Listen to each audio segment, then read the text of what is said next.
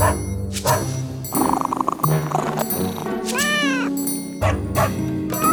Всем привет! Это подкаст «Полная миска», где мы говорим о психологии, здоровье и поведении домашних животных. Меня зовут Анна Журавлева. Сегодня мы поговорим с Александрой Кончаковой, дерматологом-эндокринологом ветеринарной клиники Дарьи Суховой, о том, как обезопасить своих питомцев в период новогодних праздников. Здравствуйте. Здравствуйте, очень приятно было с вами познакомиться. Давайте тогда начнем наш разговор. И первый вопрос э, про новогодние украшения. Первое, наверное, что все ставят, это елка елка, какую лучше выбрать? Натуральную, живую елку, либо искусственную, что будет безопаснее для питомца? В этом случае лучше выбирать искусственную елку, если животные достаточно склонны к тому, чтобы поедать какие-нибудь инородные предметы. Если мы съедим кусочек искусственной елки, ничего страшного не случится. Если мы начнем грызть э, настоящую елку, есть риск, что вот эти все острые иголки могут воткнуться в небо, либо пойти дальше в кишечнике. То есть лучше их не использовать.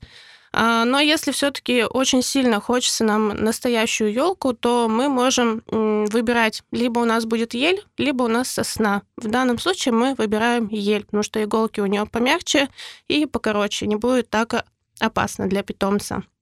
Плюсом, когда мы устанавливаем елку, если это настоящая у нас елка, а, кто-то любит ставить в емкости с водой. В этом случае мы эти емкости с водой полностью закрываем, чтобы у питомца не было доступа, иначе он может попить и отравиться. Угу, хорошо. А где тогда нам лучше установить елку? Потому что я видела разные вообще креативные вариации, где крепят и к потолку ее. А что будет э, безопаснее, опять же? Можно поставить в месте, где достаточно много свободного пространства, чтобы рядом не было никаких диванчиков, шкафчиков, с которых э, котик может как с трамплина прыгнуть на елку. В принципе, Просто крепим достаточно стабильно елку. Если она большая, то используем а, какие-нибудь крючки, что-то подобное. Ну, вариант на потолке тоже имеет место быть, если котики у нас достаточно активные. Все можно использовать mm-hmm. в этом случае. А еще я видела, что продаются специальные отпугивающие спреи. Насколько они вообще эффективны? Можно ли набрызгать елку и э, животное такое будет обходить стороной это дерево? Они слабо эффективные, я бы сказала, и они эффективны, ну, первые минуты две-три после нанесения. После этого запах у нас пропадает, и как бы ничего не останавливает питомца от того, чтобы покуситься на елку. Тогда пойдем дальше по украшению елки. Это игрушки. Какими безопасными игрушками можно украсить елку? Потому что, наверное, вот стеклянные шары, они представляют большую опасность. Да, все верно. Стеклянные могут разбиться, стеклянные может а, проглотить какая-нибудь собачка. Поэтому что мы используем? Мы используем пластиковые шары без каких-то стразиков, финтюфлюшек, которые на них наклеены. Они должны быть достаточно прочные, чтобы они у нас не разбились при падении. А, можно использовать бумажные игрушки, они сейчас достаточно модные, то есть просто также вешаем на елку, это будет безопасно. А, также мы избегаем всяческих ватных украшений, потому что кочки, собаки их едят, и это потом все встает в кишечнике. Поэтому, ну, бумага, пластик, что-то такое можно использовать. Угу. Я еще видела, украшают, ну, предметами питания, там, какими-нибудь сушеными апельсинами. Этого лучше не делать, потому что это все приглашение питомца к елке поближе, чтобы это все попробовать, скинуть. Ну и лучше не использовать продукты питания. Угу. А что насчет э, мишуры, всякого дождика? Это больная тема для всех ветеринаров, потому что после всех праздников очень часто приходят кочки с инородным телом. То есть это гирлянда, мишура, вся начинает у нас торчать либо изо рта, либо из попы, и это все приходится доставать хирургическим путем. Поэтому лучше не использовать вообще их. Ни в коем случае. А что же делать тогда, если питомец вот проглотил кусочек дождика, например? Нужно ли сразу обращаться в ветклинику или можно как-то самостоятельно помочь Нет, животному? самостоятельно мы никак не достаем, ниоткуда не вытягиваем. Мы просто, если прям сильно длинный кусок у нас торчит, мы его обрезаем и идем в ветклинику. И там уже врач ориентируется, возможно, делает УЗИ, чтобы понять, в каком отделе у нас стоит это инородное тело. Ну и чаще всего это все заканчивается хирургической операцией. А что насчет э, украшения квартиры? Можно ли какие-то, не знаю, там на окна, например, резные снежинки приклеить? В принципе, можно. Можно украшать рисунками, если мы используем какие-то безопасные красители. А, можем развешивать что-то по периметру. То есть, если это будет что-то бумажное, то это не сильно страшно, если питомец проглотит. Но если мы используем всю ту же мишру, дождик, электрические гирлянды, лучше избежать всего этого. Как раз вот про электрические гирлянды следующий вопрос у меня. Насколько они опасны? И если мы все-таки на елку, например, вешаем, либо где-то там украшаем дома стену, нам нужно, наверное, как-то прятать или изолировать провода. Да, мы, если мы окутываем елку, мы смотрим, чтобы у нас по низу нигде не проходила гирлянда, чтобы питомец не заинтересовался. А если мы крепим где-то на стене, то точно так же, чтобы это было недоступно. Перед уходом мы всегда эту гирлянду отключаем. И я знаю, что есть гирлянды, которые, если мы ее как-то повреждаем, она автоматически отключается. Ну и это будет безопаснее для питомца. Ударом тока он не получит. Поэтому, ну, прям максимально осторожно, если мы знаем, что у нас а, какой-нибудь щеночек или котик, который очень любит что-нибудь погрызть. Поэтому если есть какие-то наклонности, лучше не использовать. А, тогда переходим от украшения к самому празднику и вот этому праздничному вечеру.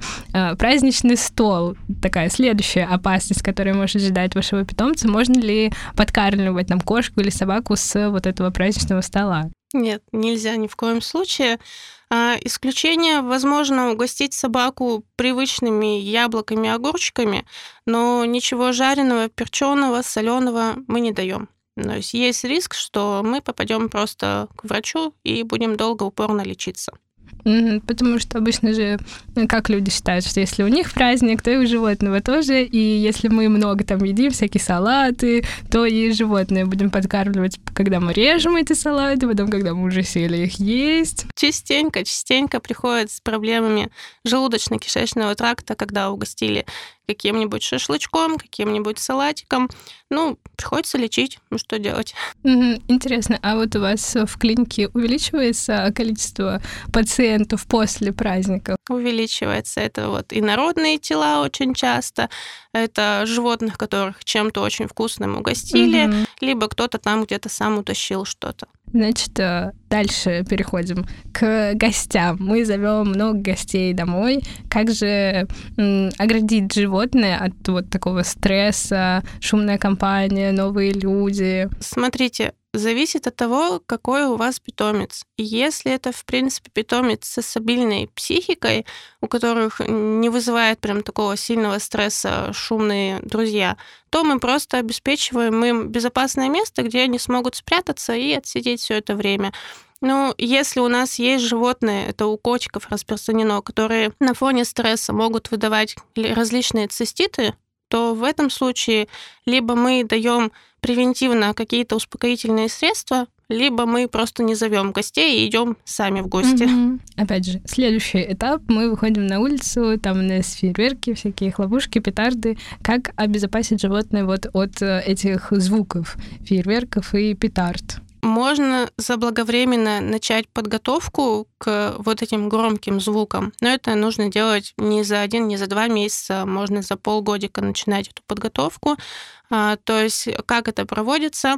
Например, собака сидит в одной комнате, мы идем в другую комнату подальше и хлопаем шарик. Ну и с каждым разом мы подходим все ближе и ближе, потом мы знакомим собаку с этим шариком, чтобы она знала, что это безопасно, а потом пробуем на улице точно таким же образом, то есть чтобы она привыкала просто к резким громким звукам. А с кошками этого не получится, они у нас такие особые существа, поэтому кошкам а, обеспечиваем безопасное место, закрываем все окна, закрываем шторы, можно использовать также успокоительные по рекомендации врача. Ну, по-другому не получится никак. Угу. Насчет э, прогулок с собаками еще у меня есть вопрос, потому что я уверена, вот эти все фейерверки и петарды, их начинают взрывать э, заранее, еще до самого Нового года. И в какое время тогда лучше выходить на прогулку с собакой? Нужно выбрать, чтобы было поближе вечеру, чтобы собака успела сделать все свои дела, но еще не прям вот к началу этого эпицентра. Поэтому, ну, часиков в 5, в 6 можно с ней погулять спокойно, а, вымотать собачку, чтобы она у нас поиграла на улице, устала, дома хорошенечко покормить и все, уже дальше больше не гулять. Если все-таки нам понадобится, то прям очень аккуратно гуляем, с поводком мы не спускаем, потому что очень много случаев, когда животное пугается, убегает, и потом его очень долго ищут и не всегда находят. Угу. Дальше по собакам еще часто любят наряжать, вот особенно маленькие породы собак, всякие костюмы. Насколько это, опять же, комфортно для самого животного? Зависит от питомца. Если собака у нас приучена с детства надевать какие-нибудь костюмчики, ботиночки, то, в принципе, она комфортно себя ощущает в этой одежде. Но если она никогда в жизни ничего такого не примеряла, тут решили ее нарядить к Новому году, то, конечно, будет дискомфорт. Она может просто падать на бок, лежать, не шевелиться, и так и будет, пока с нее не снимут. Поэтому здесь уже зависит от того, насколько питомец привык к подобной одежде. Угу. Еще немного про одежду. Вот в такой зимний период сейчас, может, это менее распространено, потому что у нас морозы, но когда снег начинает таять, посыпают все специальной там солью или реагентами. Как, опять же, обезопасить животное от вот воздействия этих химикатов? Можно надевать ботиночки, можно надевать какие-нибудь носочки, а, приучать к этому питомцу уже с щенячества – можно использовать защитный воск, он продается в зоомагазинах, мы просто наносим на подушечки, и, соответственно, хоть какая-то защита на у нас будет.